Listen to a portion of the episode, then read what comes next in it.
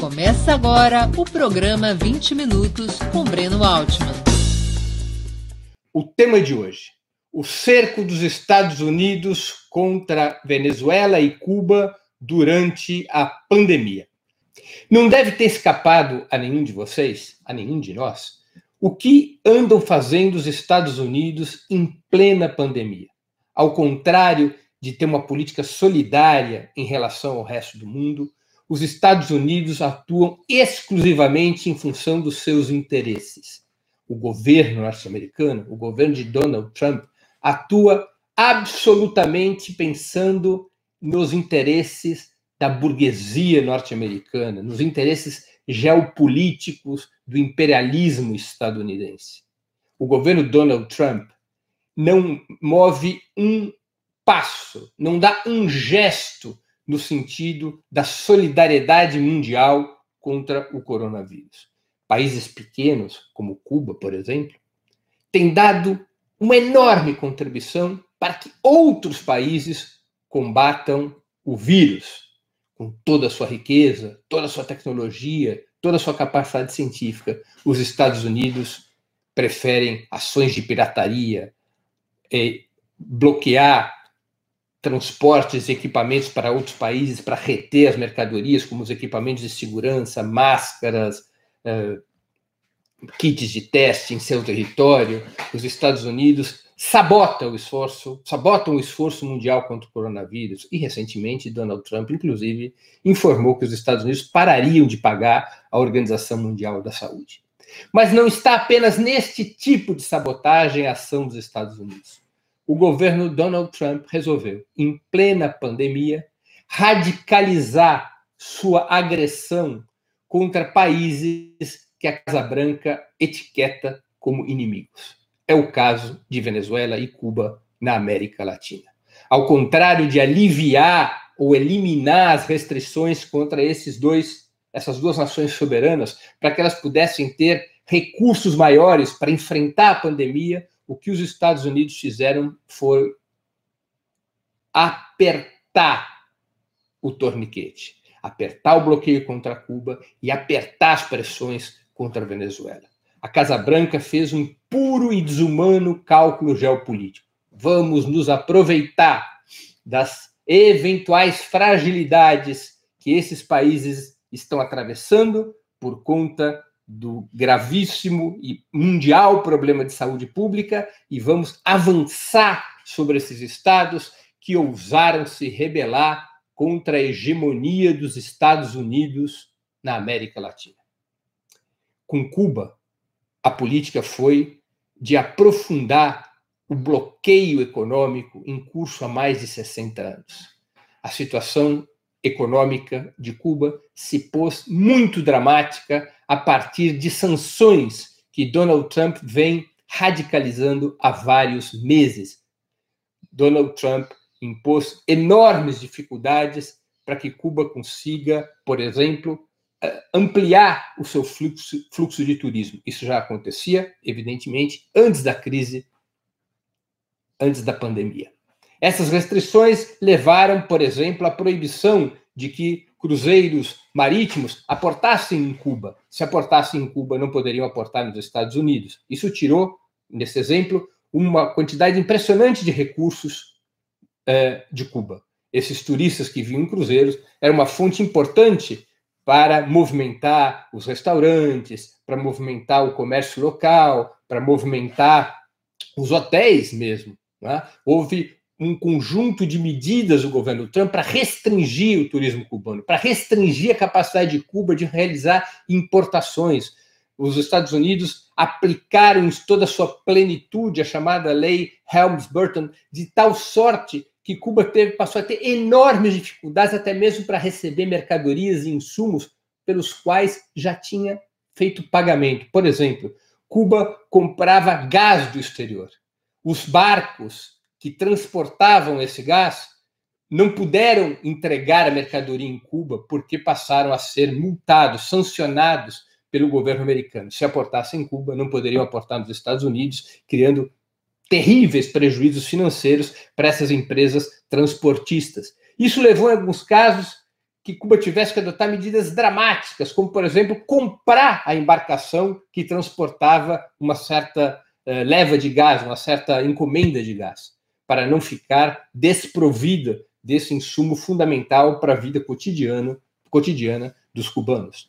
Cuba passou a ter, em muitos itens, uma enorme dificuldade de é, fazer, de, de é, obter as mercadorias e serviços, portanto, pelo, portanto, pelos quais já havia feito o pagamento. Foram sendo criadas enormes dificuldades financeiras, enormes dificuldades econômicas que afetaram o abastecimento do país já antes da pandemia. Evidentemente que com a pandemia o quadro se pôs muito mais difícil. O que os Estados Unidos não contavam é que o sistema político-econômico cubano está já há muitos anos preparado para este tipo de cerco. Não apenas a economia cubana se reorganizou numa situação de dificuldade, de escassez, mas também foi capaz de mobilizar de uma maneira exemplar o sistema de saúde pública para combater a pandemia.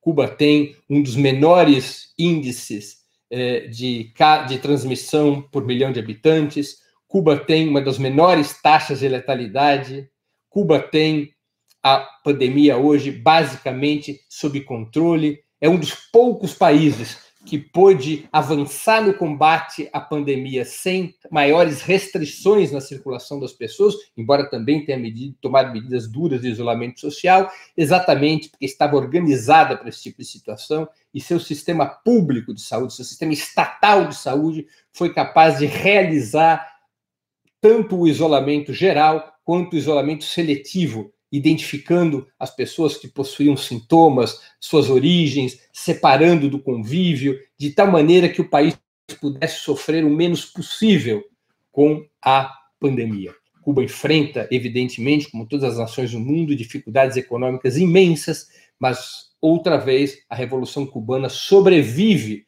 ao cerco estabelecido pelos Estados Unidos. Na outra ponta, outro exemplo é, desse nosso programa está a Venezuela. Os Estados Unidos resolveram fomentar, por debaixo do pano, uma operação terrorista contra a Venezuela, recentemente desbaratada pelo governo de Nicolás Maduro.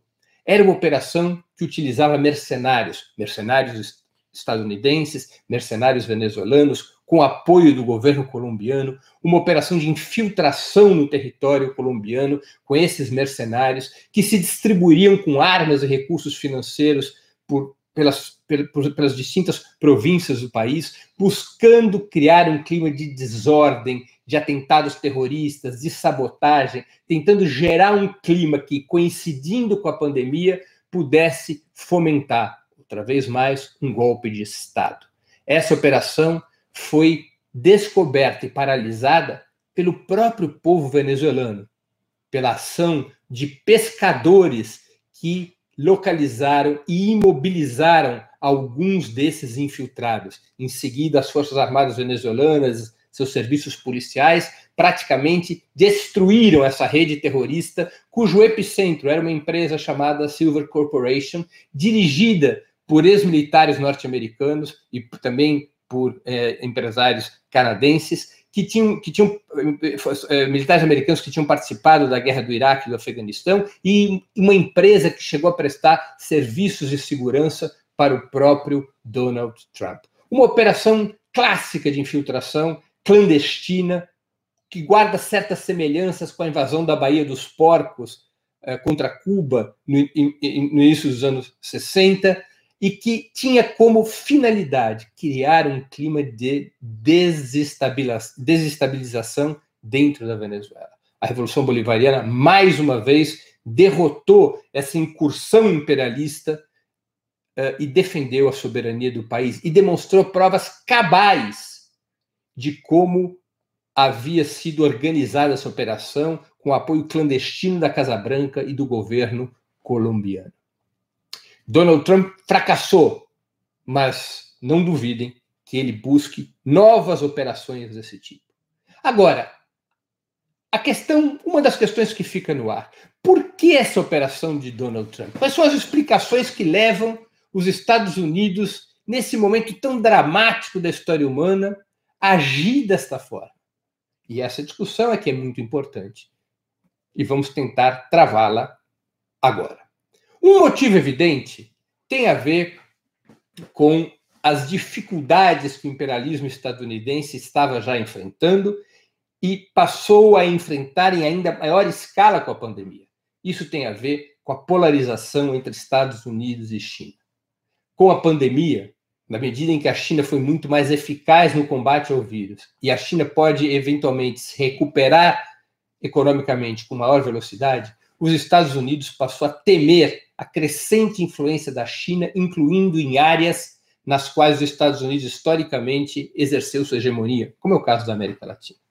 Portanto, para o cálculo geopolítico da Casa Branca, era importante aproveitar a pandemia para restringir a possibilidade de expansão da influência chinesa. E, evidentemente, tanto Venezuela como China são aliados, tanto Venezuela como Cuba são aliados da China na América Latina. Debilitar Cuba e Venezuela no cálculo geopolítico da Casa Branca era uma ação fundamental nesta polarização na qual se envolve hoje o imperialismo estadunidense.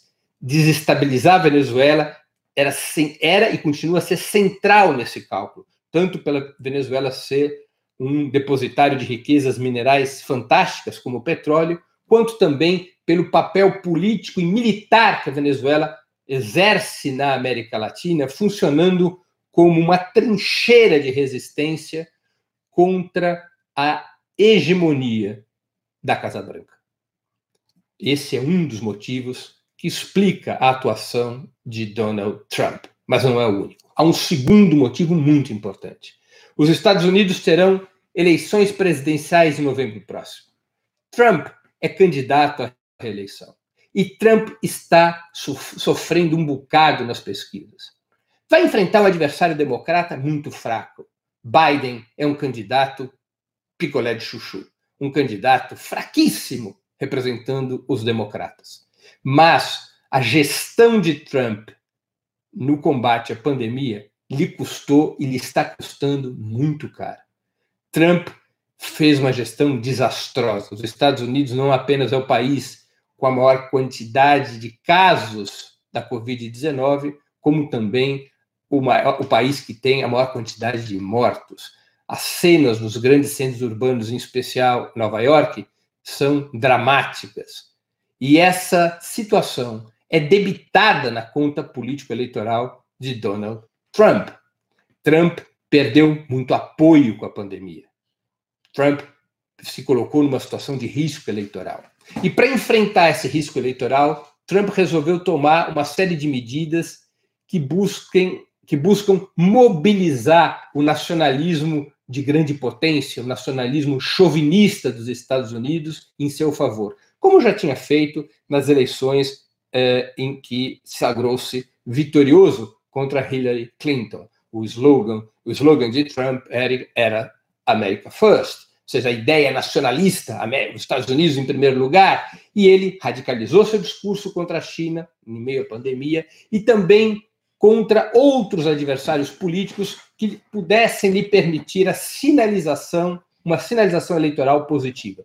Por isso ele tem que atacar a Venezuela e Cuba, porque um dos estados decisivos no processo eleitoral é a Flórida. E o voto na Flórida tem muita influência da imigração cubana contra-revolucionária e do conjunto de latinos que se posicionam de um ponto de vista reacionário e que foram por anos intoxicados pela propaganda anticubana e anti-venezuelana. Trump, portanto, aperta sua mão no pescoço de Venezuela e Cuba, radicaliza seu discurso, libera ações terroristas exatamente porque busca dialogar com esse eleitorado conservador da Flórida, que pode, repito, ser decisivo nas eleições presidenciais marcadas para novembro. Esse, portanto, é um segundo e importantíssimo motivo que deve ser considerado. O primeiro motivo, as razões de ordem geopolítica da polarização dos Estados Unidos contra a China. O segundo motivo, as razões de ordem eleitoral com Trump tentando mobilizar o nacionalismo xenófobo da classe de parte da classe trabalhadora e da classe média dos Estados Unidos para manter-se como favorito nas eleições de novembro. Esses dois cálculos levam os Estados Unidos a radicalizar sua ação agressiva e imperialista, a desrespeitar o direito dos povos à autodeterminação.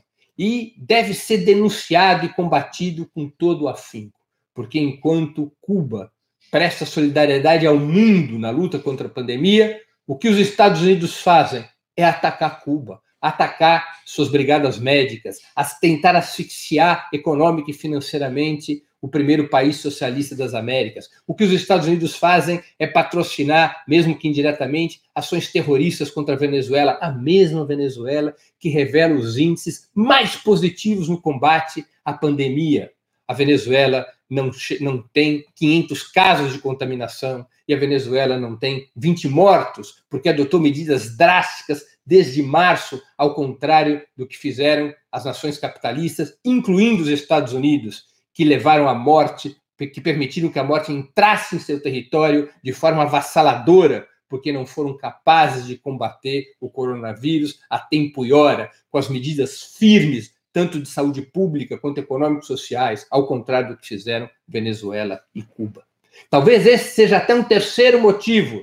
Os Estados Unidos não podem deixar que exemplos como de Cuba, Venezuela, ou Vietnã, ou China floresçam no mundo, demonstrando que os países capitalistas são muito mais débeis para enfrentar a pandemia do que os países cujos estados são originários de processos revolucionários e que, a partir de um planejamento central e do controle estatal dos principais meios de produção, esses países são capazes de enfrentar com muito mais organização, com submissão do interesse privado ao interesse coletivo, a pandemia que ameaça a humanidade. Os Estados Unidos, portanto, agiram e continuarão a agir desta forma agressiva porque as suas razões, as razões da burguesia americana, as razões de Trump permanecem vigentes. Eles não se deterão, mas podem ser derrotados e estão sendo derrotados, como demonstra o exemplo cubano e o exemplo venezuelano. Os Estados Unidos não são invencíveis, são poderosos, mas podem ser batidos e estão sendo batidos. E isso é um exemplo muito importante para todos os povos. Os Estados Unidos e sua política desumana, sua necropolítica, sua política imperialista podem ser derrotados pelos povos que buscam outros caminhos, incluindo outros caminhos para enfrentar a pandemia que desnuda o capitalismo mundial. Encerro aqui a exposição de hoje do nosso programa, cujo tema foi o cerco dos Estados Unidos a Venezuela e Cuba durante a pandemia.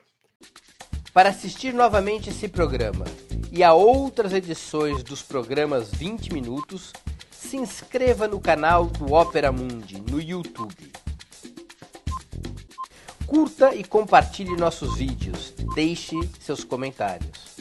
O jornalismo de Opera Mundi é mantido com o seu apoio.